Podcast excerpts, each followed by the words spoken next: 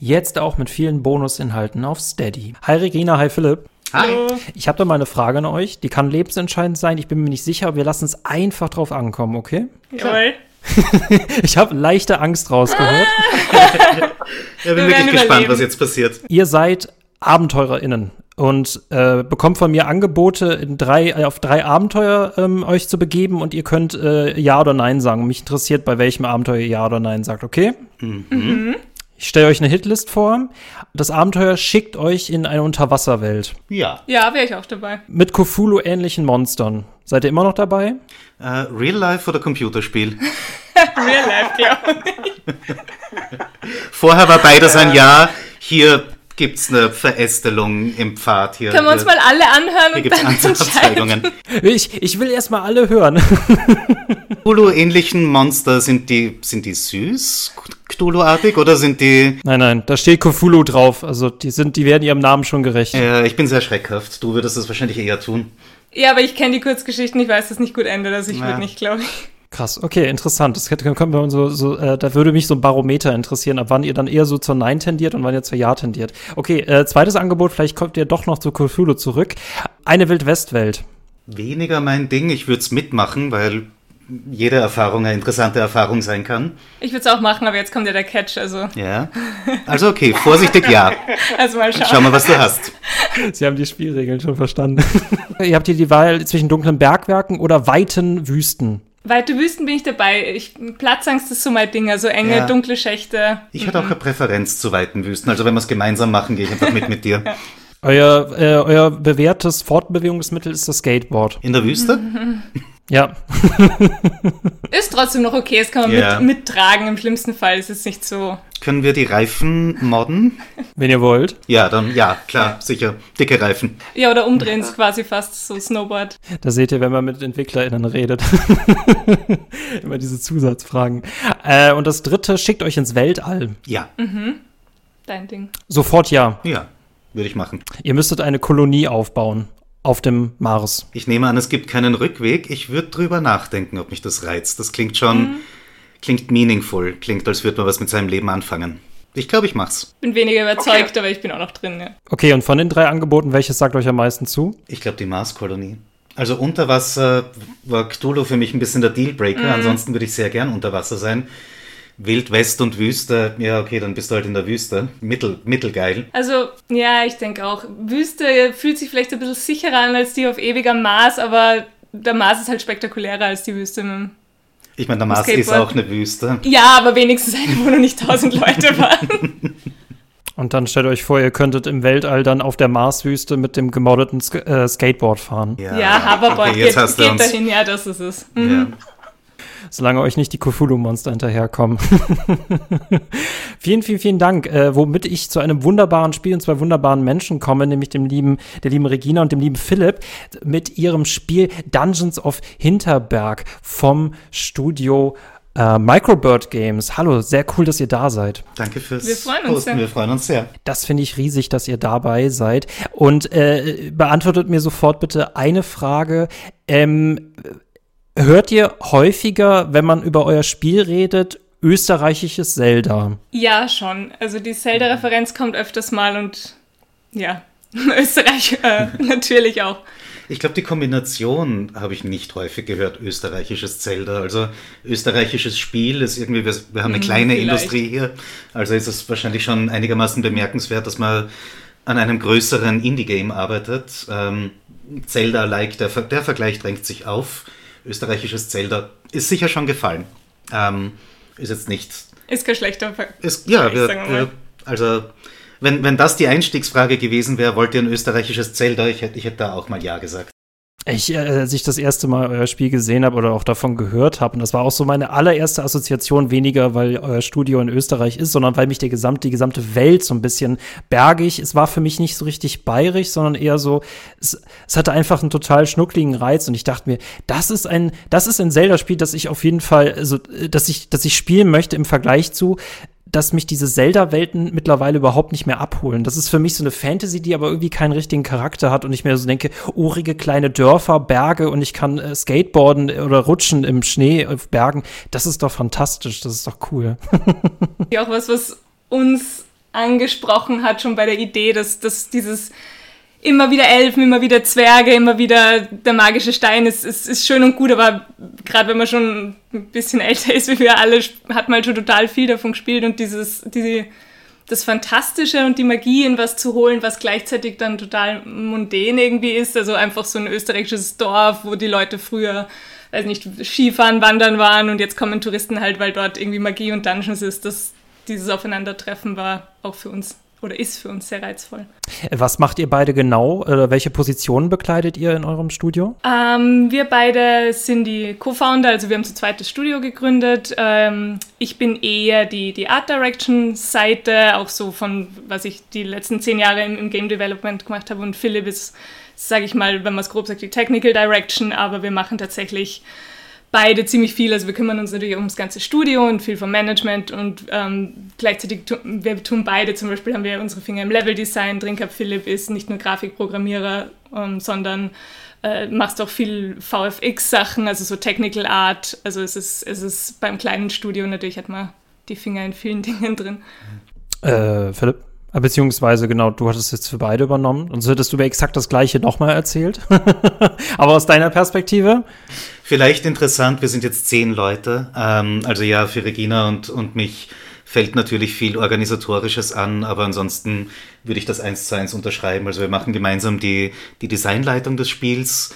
Ähm, was so die Kernbereiche angeht, äh, ähm, hat, hat Regina mehr so den, die Oberhand über die Art-Seite und ich mehr so die Oberhand über die technische Seite, aber ähm, im Day-to-Day kann es wirklich jeden Tag was anderes sein. Respekt dafür, definitiv. Sehr, sehr cool. Ähm, seit, seit wie vielen Jahren äh, sitzt ihr jetzt da schon dran an Dungeons of Hinterberg? Wir haben 2020 zu zweit angefangen, direkt im ersten Covid-Lockdown. Äh, wir haben beide zuvor, wie lang war es, fünf Jahre mhm. gemeinsam gearbeitet bei anderen Studios, äh, wollten immer mal ein eigenes Indie-Game machen. Ähm, Covid-Lockdown war dann so ab Februar 2020, glaube ich. Und im Dezember 2019 ist die letzte Firma, bei der wir gearbeitet haben, das letzte Spielestudio, äh, ist insolvent gegangen. Also es war irgendwie so eine Mischung aus ähm, gemeinsam zu Hause sitzen und den ganzen Tag Zeit haben, um über ein nächstes Projekt nachzudenken und irgendwie den Gedanken, wir sind jetzt frei, warum probieren wir es nicht jetzt? Wir haben gemeinsam einen Prototypen gebaut. Das hat ein knappes, ja, knapp ein, ein Jahr, vielleicht eineinhalb Jahre gedauert. Wir waren, glaube ich, so im ja, Mai fertig. Ja. Ähm, in der Zeit auch erste, erste Screenshots auf Social Media gestellt. Das hat sehr gut funktioniert und wir haben dann so ab, äh, ab August oder September angefangen, die ersten Leute einzustellen. August oder September 2021. Das heißt, so die ersten eineinhalb Jahre haben wir äh, haben wir allein gearbeitet dran und insgesamt sind es jetzt, was ist es, zweieinhalb, drei Jahre ungefähr.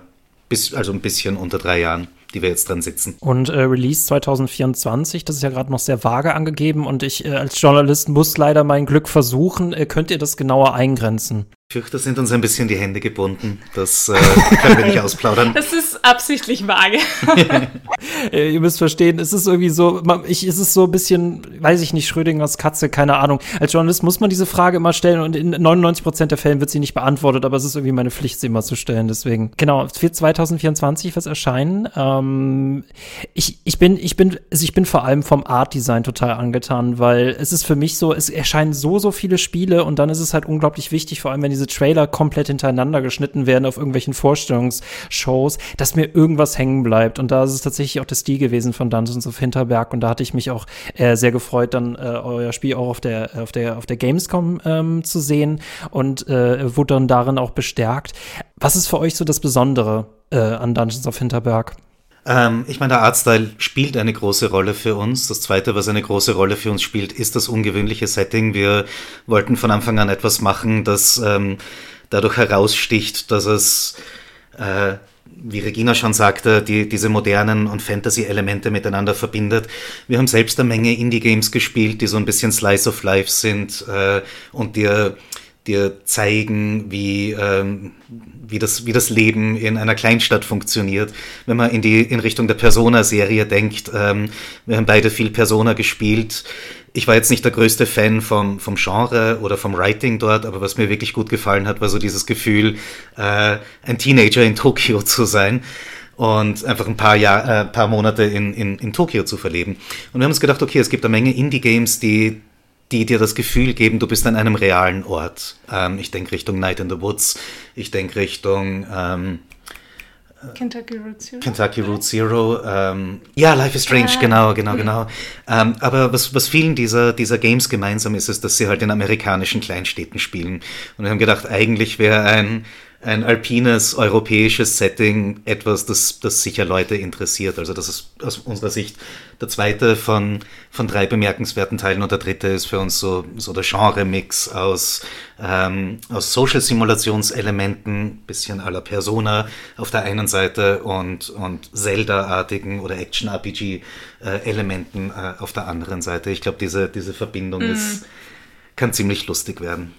Ich bin, ich bin sehr gespannt. Ähm, könntet ihr sagen, wo, woher ihr da gerade auch so die, die geografische äh, Inspiration hergenommen habt? Welcher Ort ist das im Realen?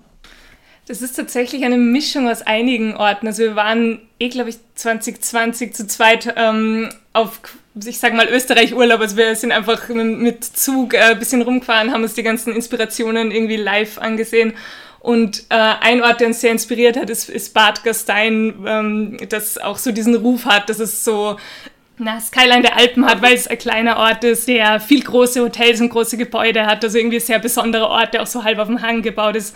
Ähm, Hallstatt natürlich, der, der Klischee-Postkarten-Ort ähm, am See. Es ist aber auch ein bisschen Gmunden oder so drin, also wenn man, wenn man die Orte kennt, erkennt man vielleicht so, so Teile irgendwie drin wieder. Es ist eine Mischung aus dem prototypischen österreichischen Tourismusort, sage ich mhm. mal. Ich würde jetzt eigentlich wahnsinnig gern nochmal diese Orte besuchen. ähm, einfach um zu schauen, ob sie sich jetzt vertraut anfühlen. Wir, wir sind jetzt seit drei Jahren in, in Hinterberg unterwegs. Wir sitzen jeden Tag im Büro. Wir sind jeden Tag im Dorf. Äh, wir kennen jede Ecke von dem Dorf in- und auswendig. Und ich glaube, jetzt zurückzukommen zu den, den Quellen der Inspiration und sich dort noch einmal umzuschauen und sich zu fragen, ob äh, mich würde sehr interessieren, wie sich das anfühlt, ob man einfach ein vertrautes Gefühl hat und, und den den Eindruck hat, man kennt auch diese Orte gut. Das wäre spannend, das machen wir vielleicht nächstes Jahr. Ich werde euch Bescheid sagen, sollte ich mal dort sein. Sehr gut. Also wir hatten öfters den, den Fall, dass Leute, die neu bei uns angefangen haben im Studio oder unsere Praktikantin oder so, es halt dann spielen und sagen, ja, nein, es ist einfach genauso wie österreichische Orte sind. Also ich glaube, wir haben zumindest so manche Ecken und, und ähm, Archetypen oder auch Architektur oder, oder so einfach hoffentlich ganz gut getroffen. Ja. Ähm, das, ich muss tatsächlich gerade so ein bisschen an, ich, ähm, ich weiß nicht, ob ihr das kennt, äh, an Assassin's Creed denken. Die haben auch diesen Discovery-Modus, dass man sich halt noch mal mehr mit dieser Welt beschäftigen kann, dass man so ein paar Zusatztexte bekommt. Habt ihr das Gefühl oder habt ihr äh, tatsächlich irgendwie darauf geachtet, auch sagen wir mal so ein bisschen, weiß ich nicht, äh, österreichischen Kolorit, Lokalkolorit irgendwie mit reinzubringen, dass man auch so ein bisschen was über die Kultur und so lernt? Oder ist es dann doch wieder sehr Fantasy-technisch äh, gehalten? Also das Writing ist tatsächlich sehr, ähm, wie soll ich sagen, realistisch. Ähm, im, Grund, Im Grunde ist die gesamte Prämisse, was wäre, wenn, wenn wirklich äh, Magie plötzlich äh, an einem Ort mitten in den Alpen auftaucht und, und unsere Antwort ist, naja, es wird sofort eine riesengroße Tourismusindustrie darum entstehen und Abenteurerinnen und, und Abenteurer aus aller Welt dorthin locken. Und so das, das ist so die Grundlage für, für, für das Narrative bei uns. Die, die Frage, was würde da, äh, da wirklich äh, geschehen? Was wären die Dynamiken im Ort? Auch, auch im Sinn von, es ist eine kleine Ortschaft, da kommen plötzlich tausende Touristen hin. Äh, nicht jeder im Ort findet das fantastisch. Äh, jemand, der ein Gasthaus besitzt, ähm, profitiert natürlich wahnsinnig. Jemand, der im Supermarkt an der Kasse sitzt, hat weniger davon und hat überfüllte Straßen. Ähm, der Spielablauf, um das auch kurz zu beschreiben, ist so, dass, dass man jeden Tag in eine von vier Oberwelten hinausgeht, ähm, die Oberwelten erforscht, Dungeons sucht, findet, es gibt 25 davon im Spiel, äh, in einen Dungeon hineingeht, den Dungeon vielleicht auch abschließt und dann am Abend eben nach Hinterberg in dieses Dorf zurückkehrt, ähm, wo diverse NPCs auf dich warten. Also du kannst dich anfreunden mit eben Touristinnen und Abenteurern aus aller Welt oder auch mit Locals, mit, mit Einheimischen äh, und, und den Abend mit denen verbringen äh, und entwickelst im Zuge dessen Freundschaften. Und diese Freundschaften, die sind dann auch äh, ein kleines bisschen dein, dein Skill-Tree, die geben dir Perks, je nachdem, mit wem du abhängst und mit wem du diese Freundschaften vertiefst. Aber sie geben dir durchaus auch ähm, Einblick in, in die lokale äh, Kultur Ich werde noch dazu sagen, Dungeons of Hinterberg ist es ist kein patriotisches Spiel, es ist auch keine Parodie auf der anderen Seite. Es ist einfach ähm, der Versuch, äh, über eine Art von Ort zu schreiben, die wir beide kennen. Also wir haben versucht, äh, nüchtern und neutral und möglichst von allen Seiten beleuchtend ähm, zu schauen, wie, was würde in der wirklichen Welt passieren, wenn plötzlich so äh, so etwas Magisches auftauchen wird. Und ich meine, eine der Sachen, die passieren würde, ist wahrscheinlich, dass die Leute dort mit dem Selfie-Stick rumrennen würden und sich ein Cape überziehen und, und, und den, den Riesenslayer machen. Und wir finden, das ist, ist auch irgendwie spannend an dem Ganzen. Also es, es ist Platz für Absurdes, ähm, aber es ist jetzt weder Parodie noch, noch was uns ein, ein Anliegen, Österreich jetzt in einem bestimmten Licht zu zeigen.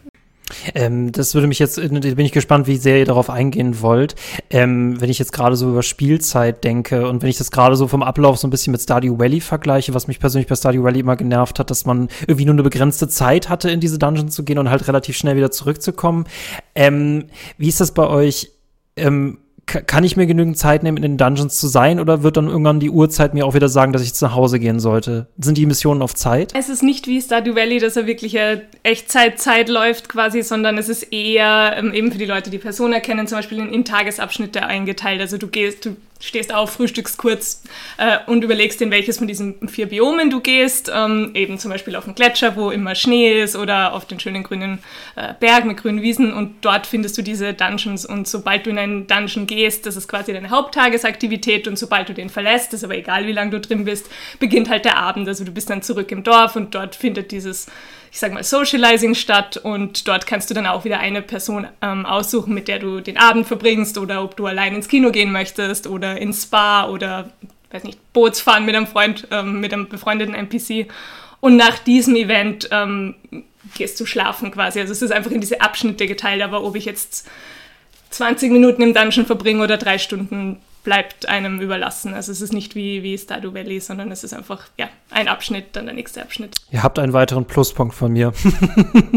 wir, äh, uns war es auch irgendwie wichtig, dass ähm, also wir, wir haben alle unsere Dungeons sind äh, einfach unique und handgemacht. Also es ist Puzzle drin, es ist Combat drin, aber es ist nicht wie Stardew Valley oder viele Roguelikes, dass es irgendwie prozedural generiert ist, sondern es gibt wirklich 25 äh, einzigartige Dungeons und ähm, es ist aber auch eben total okay, wenn jemand äh, eher spielen möchte, als ob er einen, äh, ich sag mal, relaxten ähm, Erholurlaub macht. Man muss nicht jeden Tag in der Dungeon gehen. Man kann, äh, Luisa, also der Main Character, kann, du kannst entscheiden, dass sie sich einfach mal an einen schönen Fleck am Berg setzt und den Tag meditiert. Dafür gibt es auch einen kleinen Berg und dann wieder zurück in die Stadt und dort mh, hm, mit äh, Character Socialize, wenn man das lieber mag. Also es ist, äh, man kann sicher auch ein bisschen auf Zeitdruck spielen, versuchen jeden Tag, Ingame-Tag einen Dungeon abzuschließen, man muss aber überhaupt nicht. Ähm, 25, 25 Dungeons gibt es. K könnt ihr das schon, das ist eine gemeine Frage, jetzt weiß ich, aber könntet ihr da so ungefähr die Spielzeit äh, irgendwie feststellen, wie viel Spielzeit ich in Hinterberg äh, erleben kann? Ich glaube, für jemanden, der, sagen wir, durchschnittlich genreaffin ist, jemand, der, der schon ein Zelda gespielt hat, rechnen wir mit ungefähr 20 Stunden Spielzeit. Wir sind jetzt an einem Punkt in der Produktion, wo wir nicht nur die, die Dungeons alle fertig gemacht haben, sondern, sondern auch so ein bisschen das große Ganze zusammenbringen, all die Cutscenes fertig implementieren und äh, gewissermaßen zum ersten Mal das Spiel richtig von A bis Z durchspielen, nicht nur in Einzelteilen, sondern als Ganzes. Und Regina und ich haben vor kurzem mal ein, an einem Wochenende zehn oder elf Stunden am Stück gespielt und waren ungefähr halb durch. Wir kennen das Spiel natürlich schon in- und auswendig. Auf der anderen Seite haben wir viele Notizen dabei gemacht. Ich würde annehmen, so diese 20-Stunden-Schätzung ist einigermaßen akkurat. Ich äh, bin, bin, bin, bin sehr gespannt drauf, was ich in diesen 20 Stunden mache und ob ich sie vielleicht auch äh, die meiste Zeit nur in der Sauna verbringen werde. Äh, gibt es richtige, gibt es beispielsweise richtige Wettrennen mit dem Snowboard, dass ich mich quasi nur auf einen dieser Gameplay-Loops konzentrieren kann oder steht schon diese Dungeon-Klärung, dieses Dungeon-Kämpfen eher im Vordergrund, wenn ich mich dann auf den Dungeon begebe? Äh, das Dungeon-Kämpfen steht absolut im Vordergrund. Wir haben im Augenblick haben wir, glaube ich, kaum Aktivitäten von der Art, von der du, von der du sprichst. Was es zum Beispiel gibt, ist, es gibt einen Dungeon, der daran gebunden ist, dass du in einer gewissen Zeit durch einen Slalom-Track äh, kommst und, und davor geht, geht sozusagen das Portal nicht auf. Äh, wir haben aber weder die Ressourcen noch sehen wir es als Kern unseres Spiels, ähm, dass, dass, wir, dass wir eine Tonne Minigames in, den, äh, in, in, in das Spiel einbauen und dass man bei den Oberwelten, äh, äh, keine Ahnung, Sommer rodeln kann. Das wäre mal was für ein Update. Das wäre was fürs Update, ja. Ja, Vielleicht nächstes Jahr. Aber im Augenblick, also so wie, so wie wir das Spiel angehen, steht schon dieser Loop im Vordergrund mit Socializing und den Dungeons. Hinterlasst mir eine Widmung, wenn ihr das dann so einbaut. sehr, sehr cool. Ähm, was wird, äh, was ist so am Gameplay-Loop das, äh, das Motivierende? Weil, ähm, wie gesagt, ne, ihr sagtet, dass die Dungeons alle abwechslungsreich sind. Es gibt ja auch sehr viele Puzzle-Elementen, die auch mit der Perspektive spielen, das sehr, sehr interessant aussieht. Aber was ist letztendlich jetzt unabhängig von den Dungeons so im Gameplay-Loop das äh, Motivierende? Äh, wie sieht's mit dem Kämpfen Kämpfen, wie sieht es mit dem Loot aus? Gibt es beides. Es gibt Kämpfen, es gibt Loot, es gibt Loot für erfolgreich kämpfen. Ähm, ja, also es gibt, ähm, wir sind jetzt, wenn man über RPG, also Rollenspiel redet, jetzt nicht das tiefste Rollenspiel ever, aber es gibt natürlich ähm, verschiedene Schwerter, die man finden kann, teilweise kaufen, teilweise natürlich nur in Kisten finden. Ähm, es gibt diverses andere Loot, es gibt die Möglichkeit, Schwerter, ich sage jetzt mal, zu verbessern, ohne, ohne die Details äh, zu verraten, aber ja, ähm, Improvements eben für, für äh, Waffen und Equipment und ähm, ja, auch einige Sachen, wo äh, Dinge, die man findet, verbunden sind mit, also zum Beispiel bei uns gibt es ein Loot, das wir gemeinhin Monster Parts nennen. Also wenn man gegen Monster kämpft, gibt es nachher Monster Parts zum Aufheben, die dann wieder von, äh, damit kann man interagieren mit gewissen Charakteren im Ort. Also es gibt jemand, der die sammelt, um vielleicht Kunstwerke draus zu machen oder sowas. Also es ist ein bisschen äh, dieser Social-Teil eben da auch äh, ja, verknüpft, sage ich mal.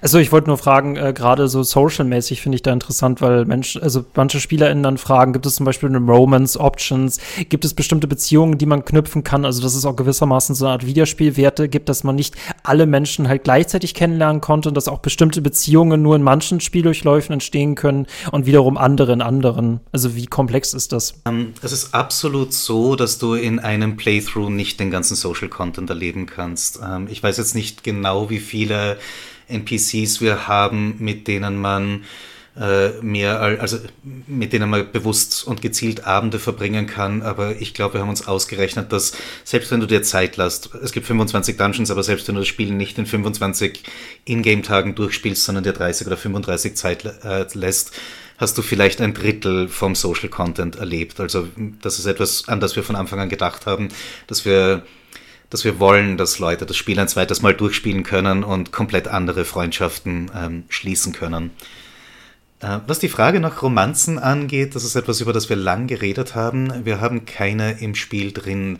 Für uns wirkt es fast ein bisschen erfrischend, dass es nicht darum geht, dass man am Ende keine Sich Ahnung. den einen romantischen Partner yeah, aussucht quasi. Mit einem Boyfriend heimfährt, sondern dass man einfach Freundschaften schließt und, und aus Urlaubsbekanntschaften etwas, etwas Interessanteres, Tieferes wird. Äh, wie ist es mit BegleiterInnen-Systemen? Also könnte ich Menschen auf die Dungeons mitnehmen oder bin ich nur immer in einer Solo-Tour? Das war lang, lang, lang auf unserer Wunschliste und wenn wir mal ein Sequel machen sollten, äh, ist es das mhm. erste Ding, das ich gern, gern wieder drin hätte.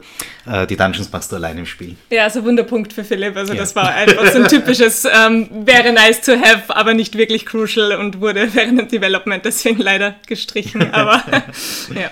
Es müssen ja auch noch Features für den zweiten Teil übrig bleiben. Genau, muss man ein bisschen zurückhalten. Das, das war nicht die Denke, aber es ist doch, zumindest doch, ein Großpflaster. Ja. Ähm, was es vielleicht auch noch hinzuzufügen gab, weil du gefragt hast nach äh, den, dem Game Loop quasi und, und Puzzles und so. Ähm, wir haben schon erwähnt, diese quasi vier Biome, in, in die man geht und dort die Dungeons findet und jedes davon ist auch gebunden an, äh, du bekommst dann ein, äh, ein paar, also zwei äh, magische Fähigkeiten, Zauber quasi, ähm, die aber je nach Oberwelt unterschiedlich sind. Und auch die Dungeons, also wenn ich äh, auf den Gletscher gehe und dort in einen Dungeon durch ein Dungeon-Portal, dann ist äh, sowohl die Visuals als auch die magischen Fähigkeiten als auch das, das Thema ein komplett anderes, als wie wenn ich in einen Dungeon im Wald oder so gehe.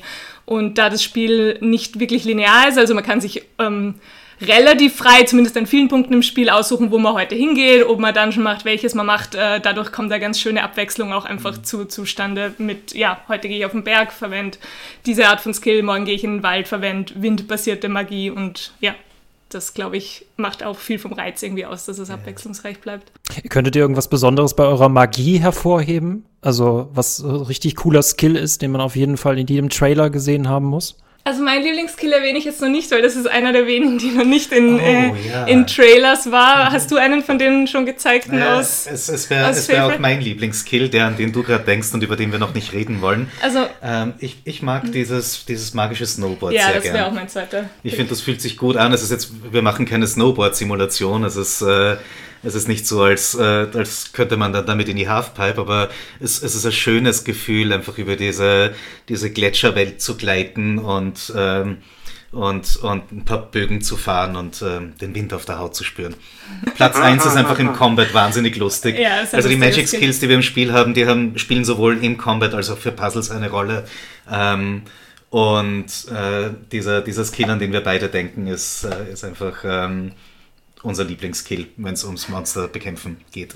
Ja, es ist bei vielen Skills eigentlich bei uns so, also die meisten Oberweltenbiome, sage ich mal, haben einen, der zum Beispiel mit Traversal zu tun hat, also mit dem du dich in irgendeiner Art wie das Snowboard anders vorwärts bewegen kannst, wo hochheben kannst, über irgendwelche ansonsten gefährlichen Flächen gehen kannst, was ähm, natürlich im ja, für Puzzles sehr angenehm ist, aber was man zum Beispiel, glaube ich, im Trailer viel sieht, sind die windbasierten Skills. Also eins davon ist so ein Whirlwind, so eine Windhose, wo man sich selber hochheben kann, auch damit und im Kampf das natürlich ganz lustig einsetzen, um über Gegner hinweg zu fegen, die dann irgendwie gestunt sind und du bist natürlich, wenn es gegen einen kleinen Gegner ist, extra gut, weil du so weit oben bist, dass er nicht an dich rankommt. Also es sind so natürlich entstehende äh, Behaviors, sage ich jetzt mal, innerhalb und außerhalb vom Kampf.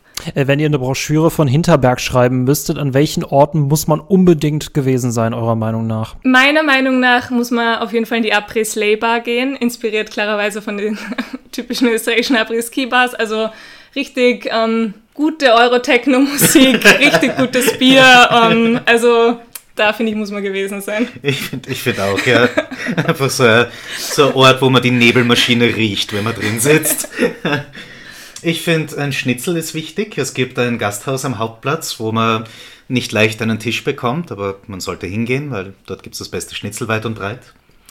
Ich persönlich finde es sehr schön, am Abend einfach mal am, am, am See herumzurudern. Äh, das, das sind Cutscenes, also du sitzt nicht im Boot und gibst die Richtung vor, aber es sind so so meditative kleine Geschichten, wo, wo unser Charakter Luisa äh, über ihr Leben nachdenkt. Und ich, ich mag das, dass sie da einfach auf Urlaub ist und, mhm.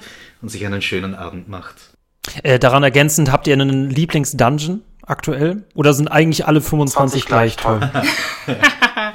ähm. ich weiß nicht, wie viel wir spoilern sollten, aber es gibt, es gibt im, im ja, ja, ich weiß nicht, ob ich es meinen Lieblingsdungeon nennen möchte, aber im ersten äh, Trailer, der damals in diesem Xbox Showcase war, äh, sieht man irgendwie eine, eine, eine Ansicht, wo, wo in fast isometrischer Perspektive so ein Escher-artiger Level dargestellt wird. Und 90% des Spiels sind in einer ganz normalen Third-Person-Perspektive, aber wir, wir lockern das gelegentlich mal auf. Äh, Nia Automata war da ehrlich gesagt eine große Inspiration für uns. Einfach so dieses gelegentlich einmal in eine, in eine Top-Down-Passage zu gehen. Und da gibt's diesen einen Level, dessen Inspiration, ich meine, Escher-Bilder äh, waren, wir haben natürlich auch Monument Valley gespielt. Äh, ich mag den. Ich, ich finde, das ist cool, dass wir sowas machen können, dass wir einfach ähm, äh, auch Dungeons. Ich mag an unserem Spiel, dass in dem Augenblick, wo du in einen Dungeon gehst, kann kann, können diverse Sachen passieren. Es sind magische Dungeons. Wir, mhm. unsere, unsere eigenen Fantasie als Entwicklerinnen und Entwickler sind da wenig Grenzen gesetzt. Und ich mag, dass wir ähm, ein paar Sachen drin haben, die, die man einfach nicht erwarten würde, wenn man, wenn man so ein Spiel spielt. Und das ist, das ist einer davon. Der gefällt mir. Okay. Soll ich auch noch einen nennen? Ich weiß nicht genau.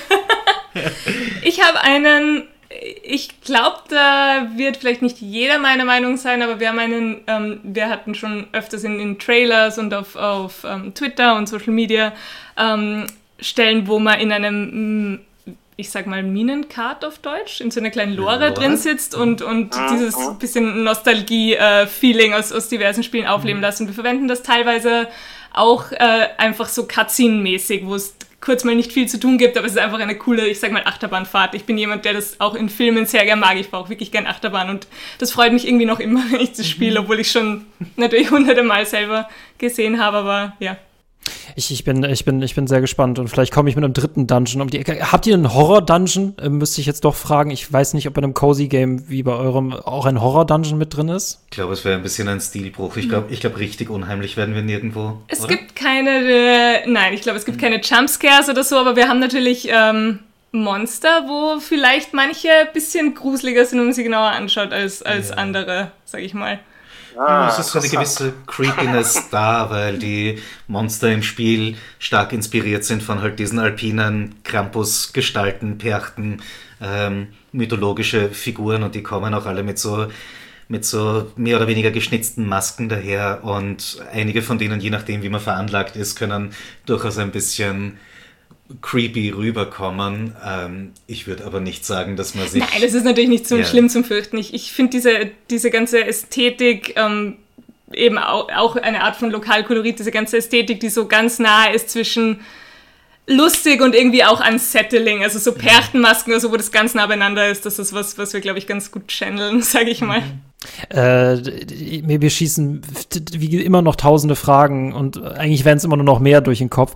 Ähm, Gibt es bei euch, und das fragen auch sehr viele Menschen von Cozy-Spielen, ähm, gibt es bei euch ein Housing-Feature, dass ich mir mein Zimmer einrichten kann? Ich sag mal, im Augenblick gibt es das nicht. Ähm, es ist auf einer Liste, ich weiß nicht, ob wir es noch umsetzen. Verrate es wird, ich zu viel? Ja, es ist jetzt ein bisschen Einblick ins Development. Es wird ja. kein, also es ist, es ist kein Goal in diesem Spiel, sich ein Haus zu kaufen oder ähm, aufzubauen ja. oder einzurichten. Man wohnt in seinem Hotelzimmer ein Ding, das sich anbieten würde, wäre ein bisschen das Hotelzimmer customizen zu können, in dem er über Wochen wohnt, aber es ist halt leider noch auf unserer To-Do-Liste. Yeah. Also da lassen wir uns jetzt ein bisschen in die Karten schauen, mal sehen. Yeah. Bitte nicht schlecht reviewen, nur weil das dann nicht drin ist. Nö, äh, ich, ich, ich, ich, bin's, ich finde es auch manchmal erfrischend, wenn einem solche Sachen auch mal weggenommen werden. Ne? Deswegen, ich finde es auch spannend bei Spielen, die sagen, ja, das Feature haben wir drin, aber dieses Feature haben wir nicht drin und damit musst du leben und das ist auch vollkommen in Ordnung. Deswegen, ja, in der Kürze liegt die Würze, das mag ich auch, ja. Es ist ja insgesamt ganz spannend, wie, wie sehr dieses Wort cozy und, und, und das Label Cozy Game, wie sehr das in den letzten drei Jahren eigentlich erst zu einem Ding geworden ist. Und wir waren schon mitten im Development, als wir zum ersten Mal mitbekommen haben, dass wenn man sich so positioniert, gewisse Erwartungshaltungen aufgebaut werden. Ich weiß auch nicht, wie, wie sehr, wie universell diese Erwartungshaltungen sind, aber das ist schon schon ganz interessant für uns. Ja, es ist interessant, weil wir es nicht darauf ausgelegt haben, sage mhm. ich mal, da, da irgendwie reinzugehören. Und es kommt halt viel von, von diesem malerischen Alpen-Setting und natürlich auch einige von den Characters, die man in Hinterberg trifft, die man halt auch schon auf Social Media und so sieht.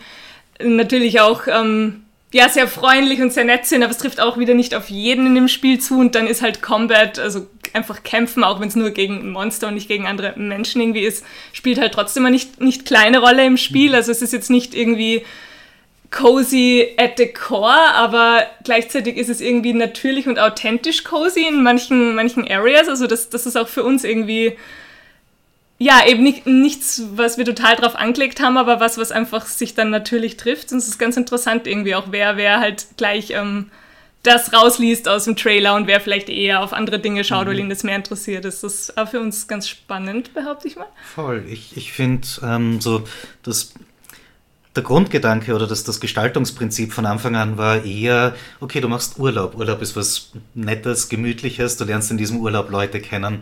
Äh, ich finde nicht unbedingt, dass daraus folgt, wie es in vielen Cozy Games ist, dass all diese Leute immer zu 100% freundlich zu dir sein müssen. Und ich finde auch nicht, dass daraus folgt, dass das alles super duper viel gut ist. Aber das Gefühl, dass man auf Urlaub ist, dass man eine Reise macht, dass man einen Ort kennenlernt, ähm, dass man den Aufenthalt genießt, das ist schon etwas, das wir haben wollten. Es ist interessant, wie gesagt, dass jetzt so dieses, ähm, dieses cozy Label ein mm. bisschen drüber kommt und wir, mm. wir freuen uns drüber, ja, weil im Grunde ist, ist, es cozy. Ja. Es ist ein freundliches, offenherziges Spiel, aber es ist nicht unbedingt.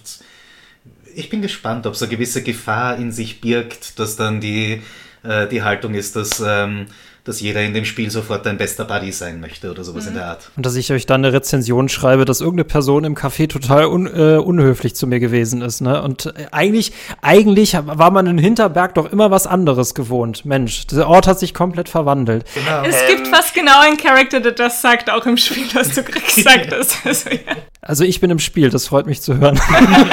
du siehst dem Charakter nicht ähnlich, aber die, der Mindset gerade zu dieser Aussage war, war super großartig. Klar. Okay, ich habe schon mal eine Seele, die ich auf jeden Fall mag in äh, Hinterberg. Ähm, das ist ein Learning, das ich auch gerne für mich mitnehme, weil ich, also das, wir Journalistinnen äh, haben manchmal diesen Punkt, dass wir zu, also dass wir wir müssen Schubladen erfinden, wir brauchen Schubladen, um halt Leuten Orientierung zu bieten, weil wenn man, ne, man muss sagen, man muss Vergleiche anstellen, man muss auch irgendwelche Zelda-Sachen auch immer rausholen. Die Leute brauchen Orientierung.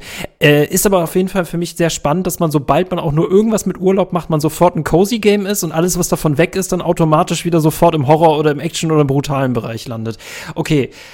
Ja, äh, finde ich spannend. Vor allem, man würde jetzt mittlerweile nach dem drei Jahren Cozy, und das ist halt auch viel mit Corona auch gewesen, es gibt diverse Cozy Games und es gibt ja die cozyigsten Cozy Games und es gibt wieder Spiele, die uncozy sind. Also, ich bin sehr gespannt. Also, okay, Dungeons of Hinterberg hat cozy Aspekte, aber es ist kein cozy Game. Danke dafür. Also wir waren auch, wir waren auch gerade beim Steam, äh, ich glaube, es hat tatsächlich Cozy Quest, heißt das Steam Fest. Ja. Ja, jetzt weiß ich selber nicht, wir waren auch schon auf Steam dabei bei, bei solchen Aktionen. Also das ist durchaus was, was wir embracen und auch nicht kritisch gemeint, aber es ist eben nur ein Aspekt äh, des, des Spiels und nicht, ja. ja. nicht jeder Aspekt ist cozy. Welche, wenn ihr dem ganzen Motto geben würdet, ein Genre, oder beziehungsweise wenn ihr ein eigenes Motto dafür, einen eigenen Begriff dafür hättet, welcher wäre das? Der gefälligst auch auf Steam gehört. Urlaubs-RPGs.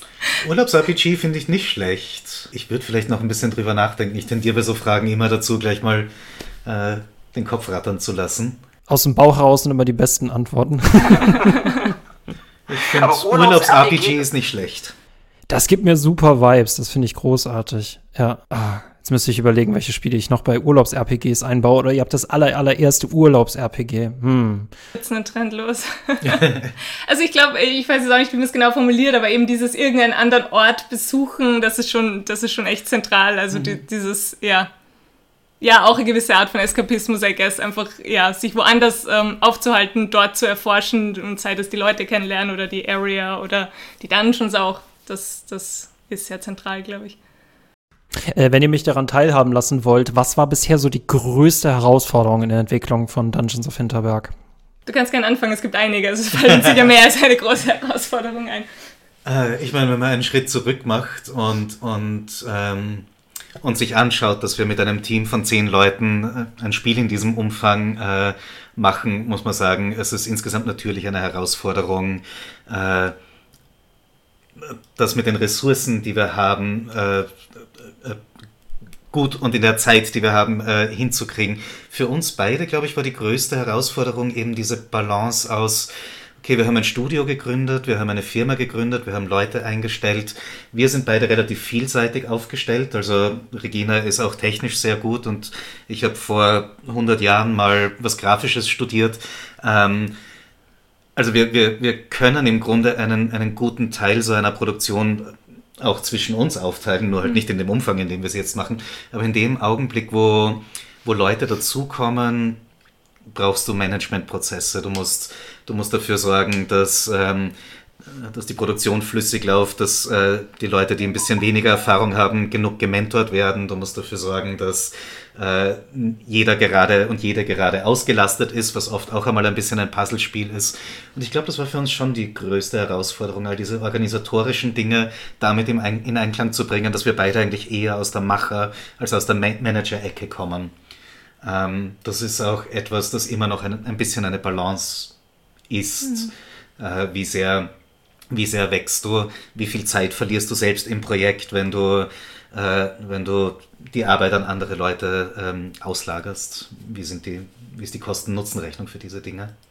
Ja, wir sind beide Menschen, die eigentlich nicht aufhören wollen, auch selber was am Projekt zu machen. Es muss jetzt natürlich nicht mehr 100% der Zeit sein, geht auch nicht und das ist auch okay. Also der Rest macht ja auch Spaß, aber wir, ähm, unser Ziel ist nicht irgendwie zu wachsen, zu wachsen, weil selbst wenn wir nur ein bisschen wachsen würden, bringt uns das, würde uns das wahrscheinlich sehr nah in die Richtung bringen, dass wir irgendwann nur noch äh, ja, uns ums Studio kümmern oder vielleicht das Projekt irgendwie managen oder die Art oder Tech Direction machen, aber selber eigentlich nichts nicht mehr Hand äh, anlegen dran und das ist eigentlich was, was wir uns bewahren wollen. Also für uns ist, ist zehn Leute schon gar nicht so wenig, sag ich mal. Mhm. Ja.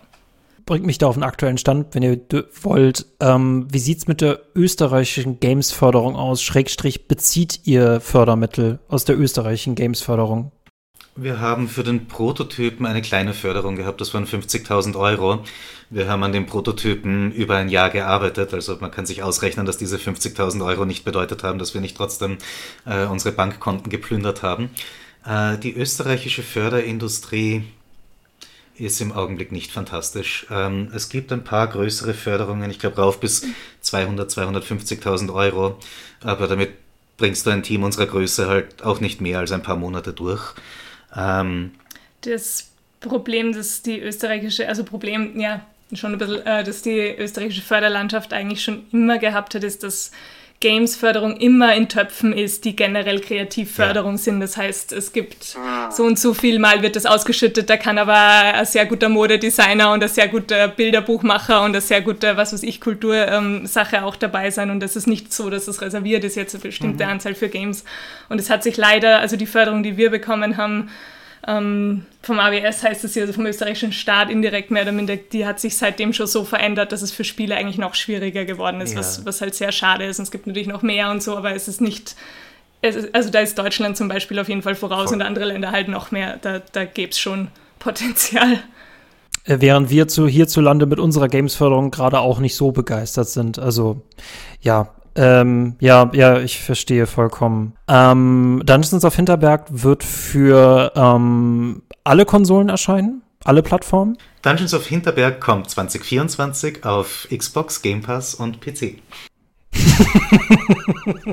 Man kann es ja probieren. Äh, nee, finde ich auch großartig, äh, großartig für den Xbox, äh, Xbox Game Pass, also einen äh, neuen Kandidaten, neues Spiel, das man auf jeden Fall äh, reingucken sollte und auch was dadurch, ne, dass es im Game Pass ist, ob man schneller dazu kommt. Ähm, äh, Teil 2 hat, wir hatten jetzt überlegt, es sind schon Features für Teil 2 übrig, aber würdet ihr euch einen zweiten Teil vorstellen können? Ich denke, das hängt sehr davon ab, wie der erste ankommt. Ähm, ich finde diese Welt toll. Ich bin, ich bin gern dort. äh, ich würde gerne einen zweiten Teil machen, aber ich meine, ich würde auch sehr gerne an anderen Spielen arbeiten. Ich kann nichts versprechen. Ich weiß nicht, wie es dir gerade geht mit der Frage.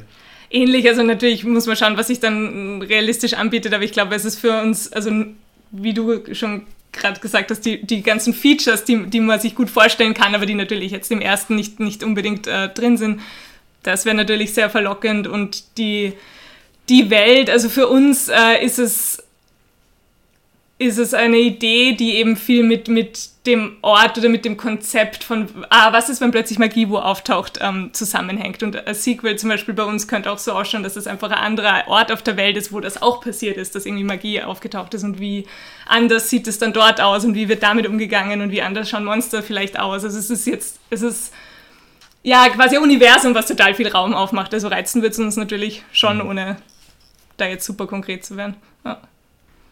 Das stelle ich mir irgendwie äh, sehr interessant vor, vor allem gerade jetzt, weil ich das mit Life is Strange vergleiche, die ja auch noch zusätzlich irgendwie Romane und Comics haben und so und äh, dann äh, auch Dungeons of Hinterberg Comics. Also das, äh, sähe ganz großartig aus, vor allem mit diesem Grafikstil. Äh, lasst mich wissen, wenn es da Pläne geben sollte, äh, irgendwann in der Zukunft. Ähm, das ist alles, ich, ah, das ist, ähm, ich bin total geflasht. Äh, apropos geflasht, äh, welches Feedback habt ihr bisher von eurer Community bekommen? Äh, sehr viel, sehr viel Verschiedenes, sehr viel Gutes auch, muss man sagen. Also für uns war ein Highlight dieses Jahr, ähm, eben wie du schon erwähnt hast, wir waren auf der Gamescom äh, zusammen mit, mit Microsoft, was halt natürlich toll für uns war, weil wir einfach ja, PCs dort hatten und Journalisten quasi einladen konnten. Und, und das war das erste Mal, dass wir das Spiel testen haben lassen von Leuten, die jetzt nicht irgendwie der Freund oder der Cousin oder irgendwer aus der Industrie war, sondern wirklich äh, Leute, die, die uns nichts schulden, sage ich mal. Und da haben wir schon ein bisschen gezittert davor, ja. wie man, glaube ich, immer tut in der Situation, weil man natürlich auch ein bisschen betriebsblind immer wird, nach zwei Jahren Arbeit dann was, was für ein Projekt auch immer. Und da waren die Rückmeldungen eigentlich durchwegs positiv und, und teilweise auch wirklich sehr begeistert. Und das war für uns schon einfach sehr erleichternd und auch eine tolle Bestätigung einfach zu sehen, auch dass, dass die Puzzles funktionieren, dass die Leute den Combat verstehen, dass sie sagen, es fühlt sich gut an, dass, dass manche sagen, boah, das war der Urlaub, den ich gar nicht gewusst habe, dass ich brauche und ich freue mich jetzt so drauf. Also einfach so nette Titbits, irgendwie so, so kleine ja. Sachen, wo man sich irgendwie denkt, ja, cool, das, das spricht nicht nur uns selber an, sondern, sondern andere Leute auch. Das ja, war ein Highlight, würde ich sagen. Ja, das war extrem cool. Ah, kannst du das, hast du noch für dich, äh, für, ähm, Philipp, Feedback, was dir noch besonders im Gedächtnis geblieben ist? Also ich hätte dasselbe genannt, was Regina nannte, einfach diese, diese Demo-Session, die wir da gemacht haben und wo wir wildfremden, sagen wir, Medienprofis zusehen konnten, die, die das Spiel zum ersten Mal antesten und, und dann teilweise wirklich fantastisches äh, Feedback gegeben haben. Für uns war es auch ganz am Anfang vom Projekt, als Twitter noch nicht kaputt war, äh, so, äh, nach, nach, nach den ersten paar Monaten, wir haben, wir, haben im, wir haben im Februar oder März angefangen, mhm. nicht 2020, und wir haben im September erste Screenshots äh, auf Twitter gestellt und, und gleich der allererste äh, ist irgendwie tausendmal retweetet worden und, und dann, weiß ich nicht, sind wir schlafen gegangen und am nächsten, nächsten Morgen hatten wir plötzlich 2000 Follower oder irgend sowas Abartiges in der, in der Größenordnung. Und ähm, ich glaube, diese ersten Monate, die waren, die waren für mich so ein gigantisches Highlight, einfach zu sehen, oh wow, man, man steckt so viel Zeit und so viel Schweiß in, in, dieses, in dieses Projekt und es interessiert jemanden. Ähm, das, also ist gar nicht so sehr konkretes Feedback, sondern einfach, dass es Leute gab, die sich begeistert haben dafür und das ein kleines bisschen viral gemacht haben, war für war für mich ein, ein, mhm. ein unglaubliches Erlebnis. Also das war mhm. richtig, richtig cool. Ich glaube, was auch noch ein bisschen ein lustiges Feedback ist auf das, wir haben eben diese ganzen NPCs äh, im, im Ort und, und die halt teilweise ja, sehr unterschiedliche Charaktere sind und einfach zu sehen, wie sowohl Leute aus, aus dem Team als auch einfach Playtester den gleichen Charakter lieben oder hassen, weil er halt auch absichtlich irgendwie lustig oder polarisierend ist. Das ist auch immer sehr, sehr interessantes Feedback, finde ich. Und, und ja, bin sehr gespannt, mit wem die Leute dann insgesamt gern abhängen oder nicht und ob es irgendwelche Favorites geben wird. Wie heißt der Charakter, mit dem ihr mich eben verglichen habt? Oh, sie heißt Gertrude. Sie ist um die 70 und sie war äh, früher gern in sie, sie war in Hinterberg, bevor der ganze magische Quatsch angefangen hat und jetzt erkennt sie ihren Ort nicht wieder. Ja, und, und dann redet sie drüber, wie die Kellner früher viel freundlicher waren. Ja. Also. Ich, ich, ich, bin, ich, bin, ich, bin, ich bin Gertrude. Ich habe ich hab alles verstanden. Okay, danke. Deswegen habe ich vorher schon vorsichtig gesagt, dass du nicht ähnlich schaust oder so, sondern das ist nur die Aussage. Ich, ich kann mich absolut mit Gertrude identifizieren. Ich fühle das komplett. Also ja, Hinterberg ist mein Hinterberg. Ähm, wie bewertet ihr aktuell, wenn ihr jetzt mal so ein bisschen auf den, auf den Markt gucken, wie bewertet ihr gerade so Zelda oder Rollenspiele, die auch mehr so in eure Richtung gehen? Wie, wie bewertet ihr den Markt? Weil wir eben schon mal diesen Cozy-Markt angesprochen hatten, beziehungsweise RPG-Markt. Es ist ganz, ganz schwierig, wenn so viele Genres aufeinandertreffen. Also da gibt es sicher auch viel dazu zu sagen. Ich glaube, was interessant für, für uns ist und auch ein bisschen reinspielt in, in, in den Anfang vom Gespräch, wo du, also du hast gesagt, man muss auch natürlich vergleichen und den Leuten irgendwie sagen, okay, es ist mal ein Action-RPG, so und jetzt ins Detail, damit sie es einordnen können. Und ähm, eben, wir sind ein Team von zehn Leuten, das heißt, der Zelda-Vergleich, natürlich, wir begrüßen den toll, wenn jemand unser Spiel sieht und an Zelda denkt und unser Spiel gern spielen wird, weil er gern Zelda spielt und vieles daran ist ja natürlich eben ähnlich vom, vom Genre. Gleichzeitig ist unser Spiel natürlich kein physicsbasiertes Open-World-Game, wo man mit jedem Objekt interagieren kann und es gibt 200 Schreine und eine riesige Quadratkilometer große Welt und ähm, ich glaube, dass es insgesamt unabhängig vom Genre auf Indies einen gewissen Druck ausübt. Natürlich auch, dass Spiele halt wachsen, wachsen. Wie du sagst, man muss aus Indie natürlich sagen, ja, dieses Feature ist ganz nett, aber hier ist es halt jetzt nicht relevant für den Kern und deswegen ist es nicht drin. Und, und ja, also mit, mit den neueren Zeldas verglichen zu werden, ist bisschen ein zweischneidiges Schwert vielleicht, was, was so die Expectations mhm. auch betreffen kann. Ich glaube, wir vergleichen uns relativ gern mit den älteren Zeldas, wenn ich in Richtung Wind Waker oder, oder Ocarina of Time oder sowas in, in der Größenordnung denke, auch was die Mechaniken und so angeht. Wo ihr gut, aber natürlich auch Zulauf bekommen würdet, weil es ja auch viele Leute gibt, die halt sagen, dass gerade die modernen Zeldas die gar nicht mehr ansprechen, weil sie halt gerade diese, diesen Charme verloren haben. Ich persönlich muss auch eher sagen, ich komme mit den klassischeren Zeldas viel besser zurecht, weil ich dieses Open World, Weiß ich nicht, weiß ich nicht. Also dann habe ich es lieber zentrierter und kleiner, dass ich weiß, was ich hier erleben kann, anstatt dass mich die Open World mit ihren Möglichkeiten erschlägt. Ich muss ehrlich sagen, ich mag beides sehr gern, aber ich hätte gern wieder ein richtig gutes Oldschool-Zelda. Also ein bisschen schade, dass wir unser eigenes Spiel schon so gut kennen. Ich würde das einfach auch gern. ich würde das wahnsinnig gern auch einfach spielen. Ne, das, dazu bräuchtet ihr da dieses Blitzdings aus Men in Black, dass ihr euch dann beide selbst eine Amnesie verpassen könnt und dass ihr dann denkt, das ist ein richtig cooles Spiel, das hätte ich auch selbst entwickeln können, ja. ähm, allgemein, äh, wie bewertet ihr äh, 2023 äh, als Gaming-Jahr? Jetzt mal aus der Perspektive. Ich, ich glaube, wenn wir, wenn wir es aus EntwicklerInnen-Sicht betrachten, ich glaube, es ist ein extrem schwieriges Jahr gewesen. Wir haben, äh, wenn man die Games-Industrie als Ganzes hernimmt, Dutzende oder hunderte Firmen, die insgesamt tausende Mitarbeiterinnen und Mitarbeiter entlassen haben. Wir kriegen von anderen DeveloperInnen und Developern mit, dass, dass es viel schwieriger ist, an, an, einen, an einen Publishing-Deal äh, zu gelangen es zeichnet sich ab, dass das jetzt auch eine Weile so weiterhin, weiterhin so sein wird. Also wir hatten ja im Grunde, ich weiß nicht, ob man das sagen kann oder soll, aber wir hatten fast ein bisschen Glück mit, mit, mit Covid insofern als, äh, wie gesagt, wir hätten es gar nicht gestartet, wenn wir nicht ohnehin daheim gesessen wären im Lockdown, äh, aber auch, ähm, dass die ganzen Events entfallen sind, wie die Gamescom, wie die GDC, äh, hat damals dazu geführt, dass äh, äh, Publisher äh, selbstständig scouten und Kontakte über E-Mails anbahnen mussten. Und wenn du auf die GDC fährst, kostet dich das halt ein paar tausend Euro.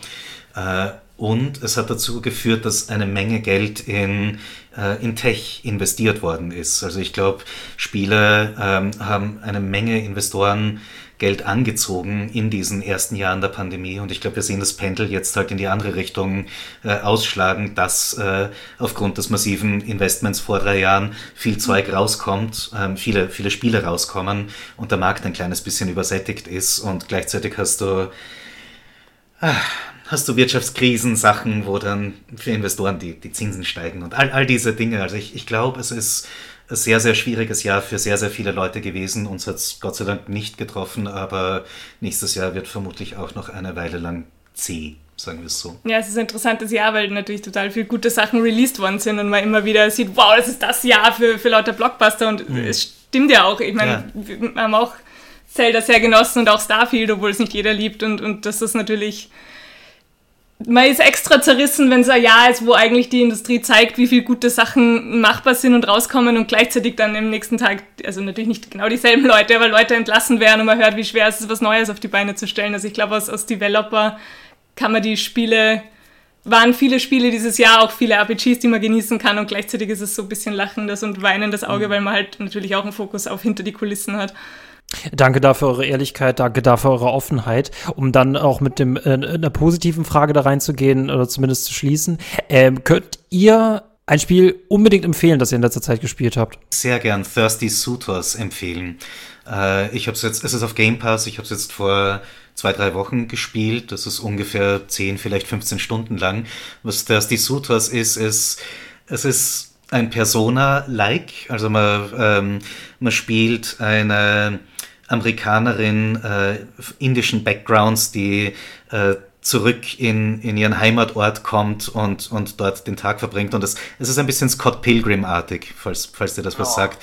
Also was ja, sie natürlich. tun möchte, ist, sie möchte sich mit ihren, ich glaube, sieben äh, Ex-Freunden äh, aussöhnen. Freunden und Freundinnen. Freunden und Freundinnen. ähm, und äh, was ich, was ich extrem geschätzt habe an dem Spiel ist, dass es von der ersten Minute an bemerkenswert ist. Es ist extrem schön durchgestylt, also auf eine Art und Weise, die mich persönlich anspricht. Die Story hat mich interessiert, die Dialoge waren gut geschrieben. Das Spiel selbst war nicht, war nicht schwierig, aber war jetzt auch so, dass man sich ein bisschen reindenken musste. Also ich würde das, ich das sehr gern weiterempfehlen. Ja, es ist auch Art Direction mäßig und, und die Animationen und so ist dann fest für die Augen, sage ich mal. Das ist wirklich, es schaut einfach super aus. Wäre das denn auch deine oder hättest du noch äh, eine weitere? Also, mein, ich glaube, mein persönlicher Favorite war einfach Zelda dieses Jahr trotzdem. Das ist jetzt kein, mhm. kein Geheimtipp, aber das ist, auf das habe ich hingefiebert wie schon länger, auf nichts mehr. Und das, ich mag die Dungeons bei Breath of the Wild lieber als Tears of the Kingdom, aber es hat nicht enttäuscht insgesamt, finde ich. Also, ja, wer noch nicht reingeschaut hat, sollte noch. Finde ich aber schön, wenn ihr auch, also wenn, wenn man mit, mit, mit Zelda zu euch kommt, ihr aber auch gleichzeitig wieder zu Zelda zurückempfiehlt. Das finde ich, ist, das ist, da schließt sich der Kreis.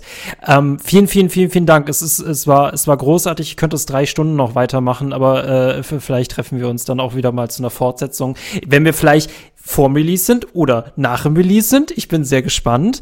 Aber ich weiß, ich kann mich mit Gertrude identifizieren. Das bin ich auf jeden Fall schon mal deutlich klüger hier rausgegangen. Aber umso, umso, äh, umso begeisterter gehe ich hier raus. Danke euch. Danke dir, war Danke wirklich dir. lustig. Hat viel Spaß gemacht, auf jeden Fall.